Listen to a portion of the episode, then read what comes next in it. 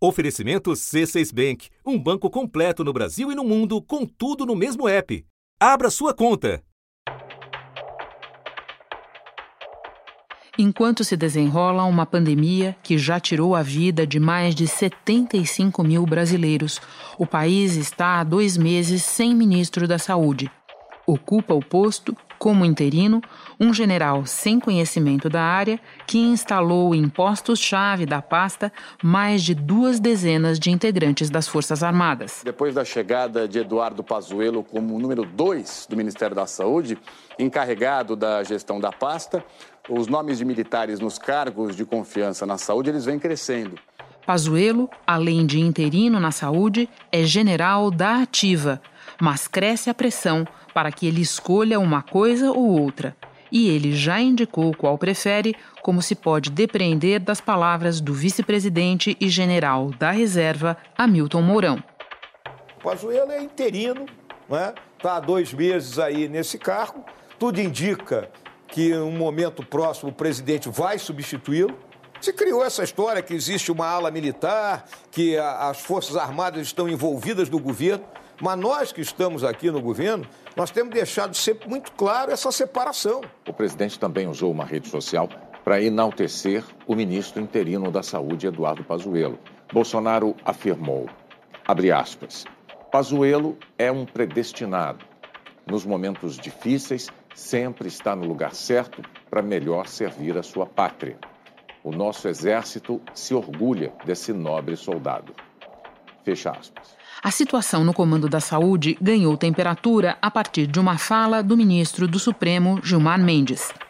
É impossível, não é aceitável que se tenha este vazio no Ministério da Saúde. Pode-se até dizer, ah, a estratégia é tirar o, o protagonismo da, do governo federal, é atribuir a responsabilidade a estados e municípios. Se for essa a intenção, é preciso fazer alguma coisa. Isto é ruim, é péssimo para a imagem das Forças Armadas. É preciso dizer isso de maneira muito clara.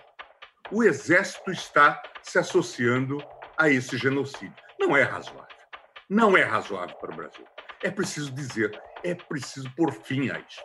O governo e as Forças Armadas reagiram o ministro da Defesa, Fernando Azevedo Silva, e os comandantes da Marinha, do Exército e da Aeronáutica divulgaram nota em que repudiam a declaração do ministro Gilmar Mendes. Eles dizem, abre aspas, trata-se de uma acusação grave, além de infundada, irresponsável e, sobretudo, leviana. Fecha aspas. O Ministério da Defesa protocolou na Procuradoria-Geral da República uma representação contra o ministro Gilmar Mendes. Agora a PGR vai instaurar uma apuração preliminar antes de decidir como irá encaminhar o caso. E o ministro voltou ao tema em tom mais ameno. O, o meu é, discurso, se olharem bem, é de defesa da institucionalidade das Forças Armadas, do seu papel. Portanto, que eles não, não, não se deixem usar nesse contexto. Foi só isso. Da redação do G1, eu sou Renata Loprete e o assunto hoje são os militares e o governo Bolsonaro. O que o estresse provocado pela declaração do ministro do Supremo revela sobre a presença de integrantes das Forças Armadas na atual gestão e como isso se encontra com a crise do novo coronavírus. Dois convidados neste episódio: o jornalista Pedro Dória, editor da newsletter Meio e colunista do jornal O Globo e o cientista político, também mestre em direito, Christian Lynch, professor na Universidade do Estado do Rio de Janeiro e pesquisador na FGV. Quinta-feira, 16 de julho. Pedro, pela centralidade da pandemia, hoje a parte mais visível da presença dos militares no governo Bolsonaro é o Ministério da Saúde. Você pode dimensionar essa presença para nós e lembrar como ela foi avançando na pasta? Desde o início há militares no governo. Agora, no Ministério da Saúde em particular, isso se ampliou muito quando o último ministro, o ministro Nelson Tais, deixou a pasta em 17 de abril. Hoje existem no total 332 militares locados no Ministério da Saúde, 25 deles em cargos de comando. Mesmo se a gente focar só nos assuntos relativos ao novo coronavírus, a militarização vai além do Ministério da Saúde, certo? Renata, vai, vai bem além. É, uma das questões, se a gente ainda continua focado aqui na questão do novo coronavírus, é principalmente a produção para os laboratórios do Exército de cloroquina, por ordem do presidente Jair Bolsonaro. Né? Os laboratórios químico-farmacêuticos militares entraram com força total e, em 12 dias, serão produzidos um milhão de comprimidos de cloroquina, além de álcool gel. É um remédio que é cada vez mais contestado internacionalmente pela comunidade científica, pelos médicos, pela própria Organização Mundial de Saúde. E, no entanto, por ordens do presidente, o Exército está produzindo cloroquina loucamente. É, segundo o levantamento do Repórter Brasil, foram gastos já mais de 1,5 milhão de reais. No total foram fabricados 1,8 milhão de comprimidos de cloroquina, é 18 vezes a produção anual desse medicamento pelo Exército Nosso Brasileiro. Quer dizer, Existe já uma investigação, tanto por conta do Ministério Público quanto por conta do Tribunal de Contas da União, a respeito disso. O Ministério Público, junto ao Tribunal de Contas da União, pediu a abertura de uma investigação sobre o possível superfaturamento na compra sem licitação de matéria-prima para remédios à base de cloroquina pelo Comando do Exército. Nessa compra, segundo ele, a produção determinada pelo Comando do Exército dos medicamentos relacionados à cloroquina foi de mais de 80 vezes e o preço dos insumos ficou mais de seis vezes além do, uh, do preço normal. E a gente não pode esquecer de uma coisa. O último ministro, porque o atual ministro Eduardo Pazuello é um ministro interino, né? O último ministro, de fato, Nelson Tais, saiu do governo justamente porque ele era contra essa adoção como é, essa adoção oficial desse remédio. Exato, Pedro. Na esteira do que você está dizendo, eu ia lembrar que foi só quando Pazuello assumiu interinamente que o presidente conseguiu extrair do Ministério da Saúde esse protocolo para uso de cloroquina, porque antes disso, tanto Taish quanto Mandetta tinham se negado a endossar isso, certo? É isso mesmo. E a gente tem que lembrar de uma situação, principalmente quando a gente está falando de ministros de Estado que não estão em pastas militares, mas que são militares e militares da ativa, como é o caso do general Pazuello, que eles têm um conflito ali que é muito difícil para um militar lidar, que é o seguinte: por um lado, eles têm a obrigação constitucional de obedecer ao ministro, ao presidente da República, né? Por outro lado, como ministro, por exemplo, ministro da Saúde, o que se espera de um ministro da Saúde é que traga para o presidente da República recomendações técnicas da pasta. O ministro Pazuello, que não é médico, precisa lidar constantemente com, com esse dilema.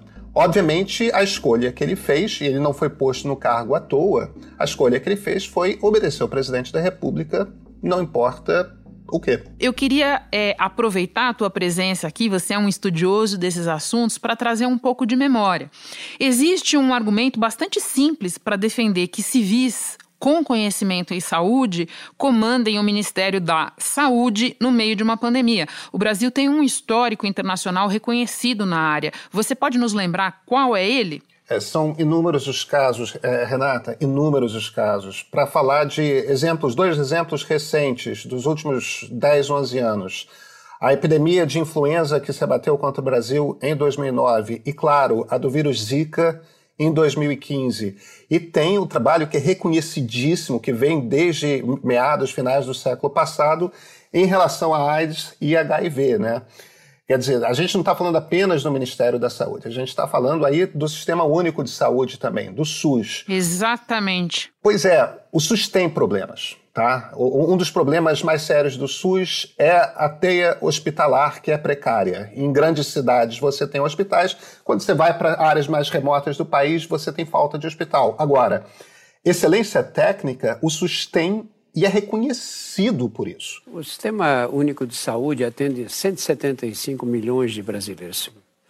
É, é uma quantidade de gente muito grande que só depende do SUS. Sem o SUS, é a barbárie o SUS faz parte do processo civilizatório. E, e tem uma característica do SUS que está já desde a lei que, que formou o SUS, que é a gestão do SUS é federal, estadual e municipal. Quer dizer, as três instâncias de poder executivo trabalham em conjunto com isso. Quando, por exemplo, ocorreu a, a questão do Zika, o Ministério da Saúde, através do SUS, que coordenou, mobilizou a comunidade científica brasileira para montar um repositório de dados centralizado rápido para coletar informação em todo o país e, trabalhando com os governos estaduais e municipais, implementar primeiro uma política para compreender o problema e imediatamente para atacar o problema com técnicas médicas, né?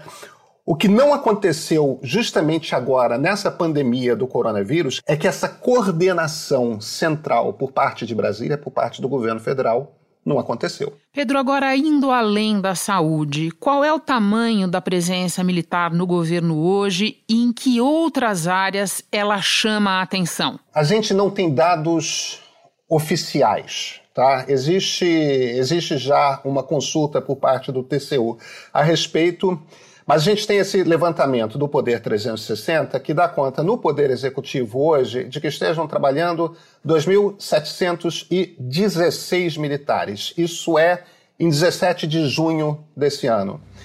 Isso começa desde cargos evidentes, né? Você, nós temos os três generais que são ministros palacianos, né, do Planalto, o Augusto Heleno, o Luiz Eduardo Ramos e o Walter Braga Neto. A gente tem, evidentemente, o Fernando Azevedo e Silva, mas eles não são os únicos ministros, só para a gente ficar nos cargos de ministério, né? O, o ministro Tarcísio Gomes de Freitas, da Infraestrutura, ele é capitão do Exército. O ministro Marcos Pontes, da Ciência e Tecnologia, é tenente-coronel da Aeronáutica. O ministro das Minas e Energia, Bento Albuquerque, ele é almirante de esquadra. E em vários dos segundos e terceiros escalões, você tem essa presença maciça de militares. Sem uma estrutura de fato que um partido sólido costuma entregar, o presidente Jair Bolsonaro entregou essa, essa governança do poder executivo ao, aos, às Forças Armadas. Cada um desses militares, principalmente os que ocupam cargos comissionados, ou seja, que ganham um dinheiro a mais para estarem desses cargos, se eles ficam dois anos, eles ficam com 60% daquele salário daquele cargo que eles estavam ocupando.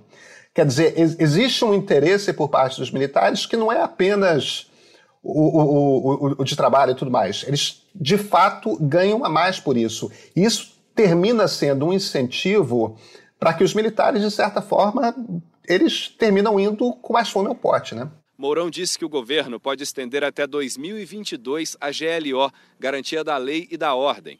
Esse decreto autoriza o emprego das Forças Armadas para combater o desmatamento, queimadas e garimpo ilegais na Amazônia. Você fez bem em nos lembrar dessas operações de garantia da lei e da ordem, as GLOs. No momento tem uma para a Amazônia. E isso me lembra de te perguntar a respeito da política para a Amazônia, que no momento está nas mãos do vice-presidente Hamilton Mourão. Isso é uma das questões, Renata, que terminam por. É, vão perigam respingar principalmente no Exército Brasileiro. Por quê? Porque o desmatamento na Amazônia é crescente, aparentemente ele vai ser maior esse ano do que foi no ano passado. A gente está entrando na, na temporada de seca agora, ou seja, é justamente quando as queimadas aumentam. Existe uma pressão internacional imensa, muitos investidores importantes já fizeram alertas ao governo federal dizendo: olha, a gente vai tirar dinheiro do Brasil. Se o Brasil continuar com uma política de não preservação da Amazônia. Isso é uma preocupação mundial, né? E é mais um dos pedaços do governo federal que aparentemente não está funcionando. Aliás, a gente poderia até dizer o contrário o presidente Jair Bolsonaro é um incentivador do avanço em direção à floresta. Pedro, para terminar, sem entrar na discussão sobre o uso do termo genocídio, porque a gente precisaria de toda uma edição do podcast para tratar disso, é visível que esse mega envolvimento na gestão da pandemia e do desmatamento preocupa gente importante nas Forças Armadas. Por quê? Por um motivo muito simples, é, Renata. É, olha, o exército brasileiro, é principalmente o exército, tá? É, não, não que sejam que as outras duas forças sejam inocentes, porque tiveram sua participação, mas o exército brasileiro tem um histórico de interrupção democrática no Brasil. É, foi o golpe de 1889 que implantou a República. Eles estavam envolvidos na Revolução de 1930 através do, dos tenentes do movimento tenentista. E, evidentemente, temos o golpe militar de 1964.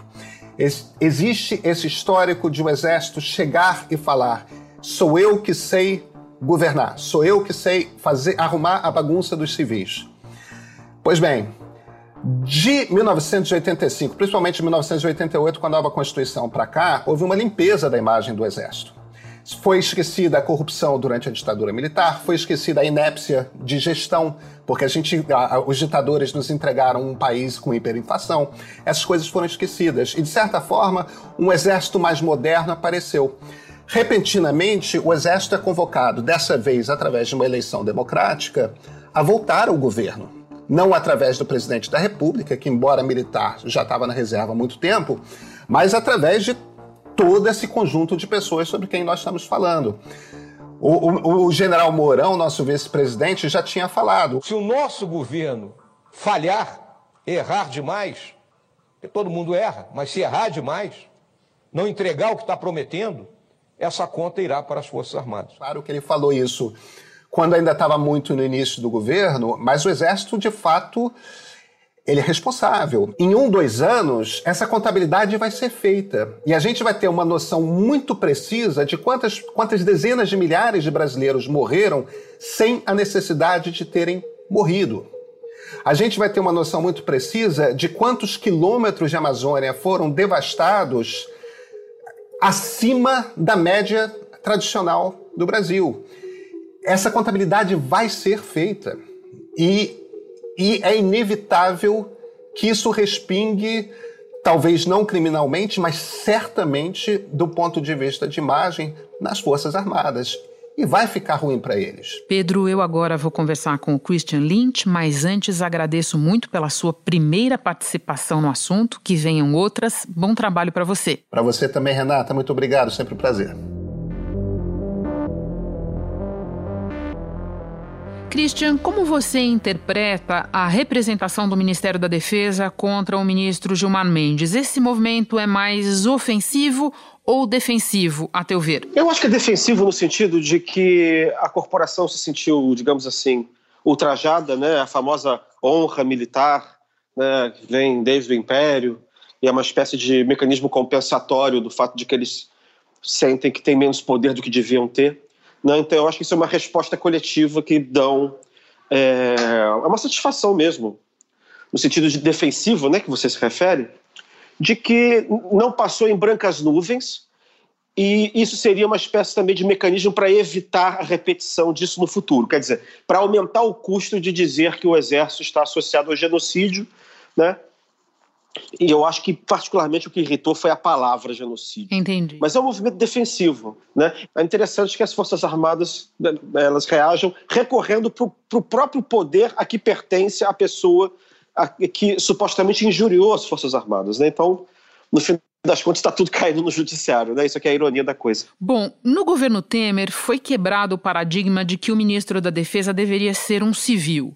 E agora, no governo Bolsonaro, para além desses números de militares na administração, que a gente até já mencionou aqui no podcast, foi derrubada a fronteira de que apenas militares da reserva deveriam ocupar postos de relevo no governo, em especial os de clara natureza política. Por exemplo, é, pouco tempo atrás, Christian, seria impensável, para ficar num exemplo central, que um general da ativa, como o general Ramos, passasse praticamente um ano é, nessa condição e negociando com o Congresso.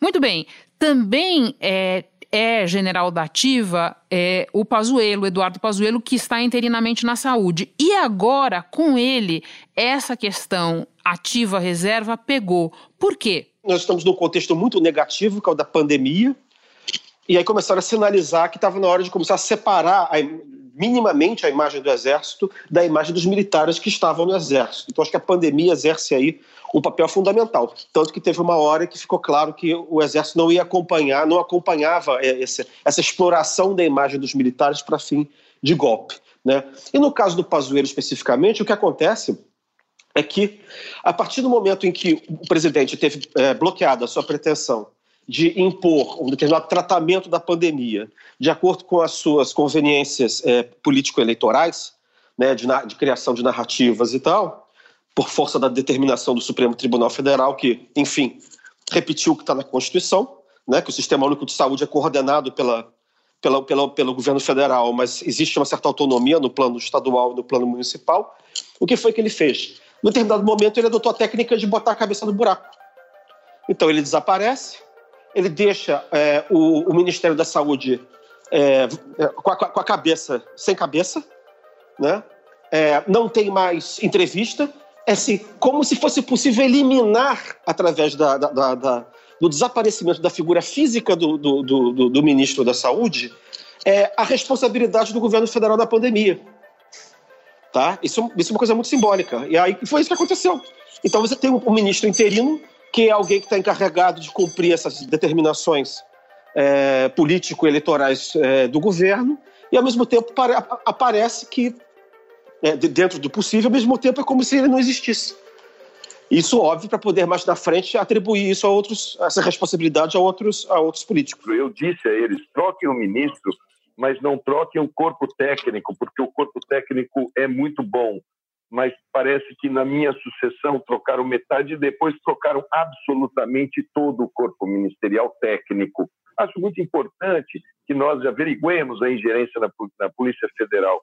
Agora, o desmanche do Ministério da Saúde na maior pandemia do século, e não é nem uma interferência no Ministério da Saúde, é uma aniquilação do Ministério da Saúde, é uma ocupação militar do Ministério da Saúde. Essa destruição do Ministério da Saúde e a entrada dos militares não honra a imagem do Exército Brasileiro, pela qual eu tenho o maior respeito. A situação podia ser muito diferente se tivesse havido uma coordenação harmoniosa entre o governo federal, os governos estaduais e os municipais no combate da epidemia. Cristian, nós mostramos que o ministro Gilmar Mendes, quando quis baixar o tom, é, disse que estava, na verdade, defendendo a institucionalidade das Forças Armadas e que elas não deveriam se deixar usar. Numa entrevista esta semana, a ministra do Superior Tribunal Militar, Maria Elizabeth Rocha, foi na mesma linha. Ela disse que é cômodo para o presidente da República escolher militares para compor o alto escalão, preenchendo lacunas que, segundo ela, talvez politicamente ele não conseguisse manejar. Você já defendeu essa ideia? Fala um pouco sobre isso. O grande problema aí no conservadorismo brasileiro hoje. Eu, eu, diria que até que existe uma crise do conservadorismo. O governo não tem uma ala só. Ele tem uma ala, digamos assim, que eu posso chamar de neoliberal radical, você tem uma ala de radicais reacionários, ditos olavistas ou ideológicos, mas a palavra ideológico não é boa, porque parece que as outras não são ideológicas também. E você tem a ala dos militares. A ala dos militares, ela vai ao poder com uma espécie de visão meio é, para vingar o exército dos supostos insultos da, à memória do, do, do, regime militar, que teria sido uma coisa boa. Mas a verdade é que ninguém tem plano, ninguém tem noção do que, que o país é de verdade depois de 30 anos, tá? depois de 35, depois de 40 anos. E esses militares vão na crença de que chegou a hora deles, agora eles serão reconhecidos. Mas parece um paradoxo, mas é o choque de realidade que, digamos assim, a Comissão da Verdade não conseguiu dar o exército, está dando agora pela experiência do exército no poder usado, né, na sua, pelas razões que eu já mencionei, pelo presidente Bolsonaro. Porque eles começam a ver que não existe possibilidade de prestígio sem desgaste. Estar no poder é se desgastar. E, e, e obviamente, o exército está sendo usado para minimizar as perdas eleitorais do próprio presidente Bolsonaro ao longo da pandemia, devido à decisão que ele tomou né, de fazer um tipo de gestão é, é, da sanitária desastrosa. Né? E isso é que está mais incomodando o, o, o, o, Exército hoje em dia. E a, a, a fala do ministro Gilmar Mendes, o incômodo que a fala dele é, suscitou é porque ela tem o fundo de verdade. Né? E, os, e os militares sabem disso. Christian, vira e mexe, a gente ouve relatos de um alegado incômodo por parte das Forças Armadas com a excessiva associação com o governo ou mesmo com atitudes pontuais do presidente. Só que, ao contrário do que a gente viu recentemente nos Estados Unidos, por exemplo, quando os comandos militares se opuseram clara e publicamente a atitudes do presidente Donald Trump, Aqui nós nunca tivemos uma manifestação pública de algum comandante rejeitando essa associação ou traçando fronteiras, nada disso. Por quê? A história do Exército Brasileiro, é, uma atuação política dele, é completamente diferente dos Estados Unidos, né? Nos Estados Unidos, é, o poder do, do, governo federal é mil, muito menor que no Brasil. Né? É, eles têm um histórico de guerras grandes, têm uma ideia de instituição permanente e de presidentes que passam. Aqui você, a imagem do Exército o exército ele é mais ele é mais fechado como corporação. Ele é a corporação mais menos transparente, não que ele seja porque ele quer ser, mas porque a, a, a, forma de organização da corporação ela é fechada, ela é muito disciplinada, ela é muito hierarquizada. Então, ela é, obviamente, a menos democrática das instituições e a mais sujeita a ter é, penetração de pensamentos autoritários. Porque o, que, a, a, a, o modus operandi da, da corporação é, é baseado na autoridade. O exército tem 350 mil pessoas, são todos muito diferentes. Os militares que estão no palácio não são representativos do conjunto das Forças Armadas. Né? O, é, o presidente escolheu generais que são próximos dele, em quem ele confiava. Né? Então, é, eles não são representativos do, ideologicamente do conjunto das Forças Armadas. O que aconteceu agora é que, de repente, chegou a chance do desencantamento. A Comissão da Verdade foi uma espécie de, de último, último insulto que as Forças Armadas teriam, teriam tido que engolir. E agora chegou a, é, agora o povo teria reconhecido é, o valor do Exército né, através da eleição do Bolsonaro. Aí eles estão no poder, mas o problema é que eles agora eles começam a perceber, na verdade, de que é, nós não estamos em 64, não existe um inimigo comunista, é, nós estamos numa democracia. Como é possível replicar o bom exemplo na cabeça deles do que seria o regime militar dentro da democracia? Eles ainda não sabem fazer isso. Ali pelos idos de maio, diante de seguidas investidas autoritárias por parte do presidente, muito se especulou sobre se ele teria ou não o apoio das Forças Armadas para um eventual autogolpe. Essa conversa esfriou você avalia que isso aconteceu porque não haveria esse apoio ou porque eventos como a prisão do ex-assessor Fabrício Queiroz fragilizou bastante a posição do presidente? Eu diria que não havia apoio.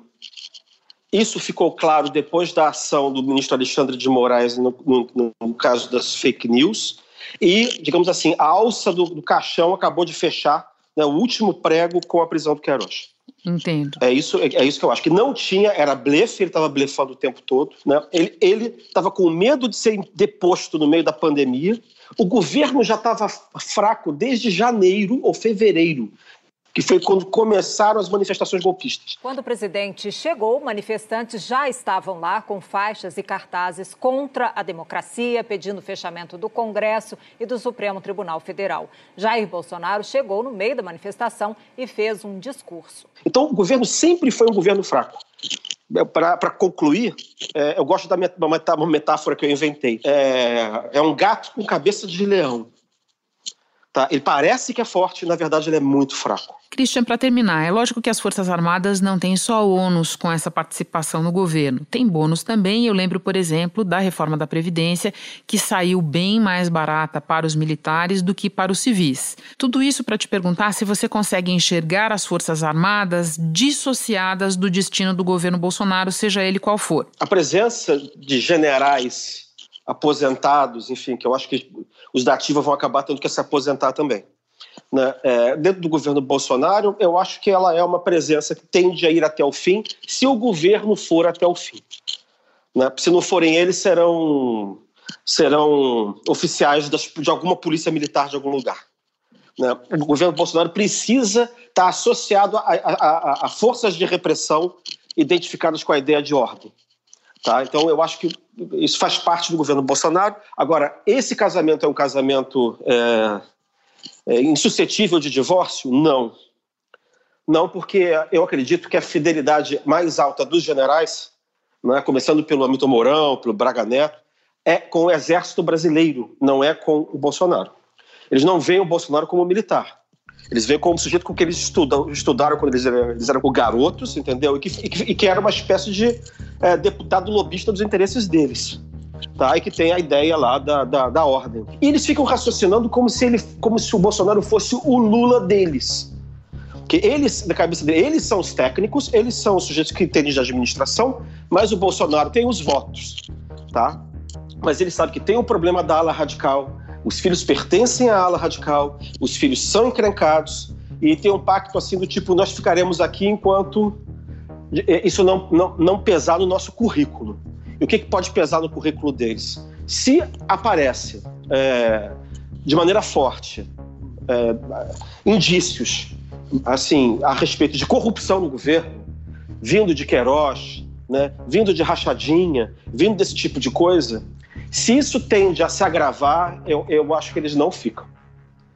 E, até porque tem o seguinte: o vice-presidente da República é general. Eles não precisam correr essa. Eles têm um seguro. O seguro é o Mourão. Então, eles não têm por que ir até o fim. Christian, muito obrigada pela tua participação. Bom trabalho para você. Ah, o prazer foi meu.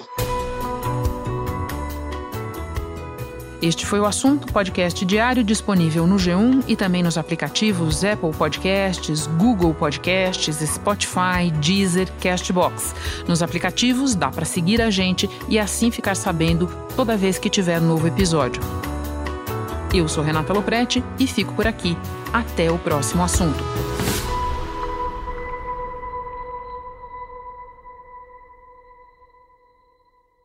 Você no topo da experiência financeira que um banco pode oferecer.